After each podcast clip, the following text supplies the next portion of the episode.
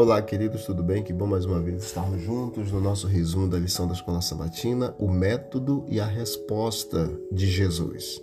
Segunda-feira, dia 13 de novembro de 2023. A resposta que Jesus deu ao intérprete da lei em Lucas 10, 26, ela nos traz lições preciosas para todos aqueles que buscam respostas. E todos nós precisamos compreender que devemos ler a Bíblia porque a Bíblia revela o que acontecerá no futuro, a Bíblia mostra o que é certo e o que é errado, ela também ensina as pessoas que a buscam e ela confirma as verdades importantes para cada um de nós. Por mais que o intérprete da lei tenha tentado testar Jesus, Jesus conhecia as intenções daquele homem. Deus conhece os anseios e desejos do coração de todos nós. E aquela pergunta provocativa que aquele homem fez em Lucas capítulo 10, verso 26, que diz assim: E lhes disse que está escrito na lei, que foi a resposta de Jesus, porque aquele homem perguntou é, o que devo fazer para ser salvo.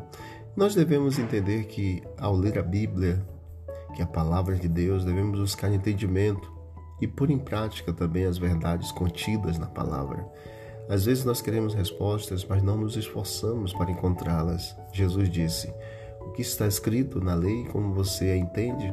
Ele apontou para um aspecto importante do aprendizado. Em vez de apenas ouvir o que os outros dizem, precisamos ler a palavra.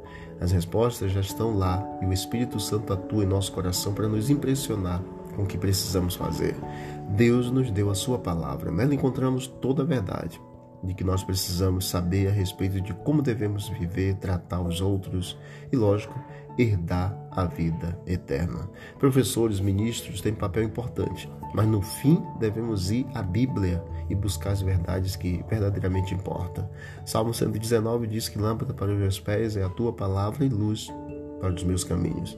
Esse verso não é apenas uma poesia, é a verdade sagrada que aponta para a palavra e sua importância para o crente. Que Deus abençoe você, Deus abençoe a todos nós e que possamos buscar na palavra as respostas e Deus vai nos conceder. Vamos orar. Obrigado, Deus, pela tua palavra escrita. Obrigado por teu grande amor. Nos ajude a entender, ó Deus, as verdades que precisamos entender para vivermos cada vez mais perto do Senhor.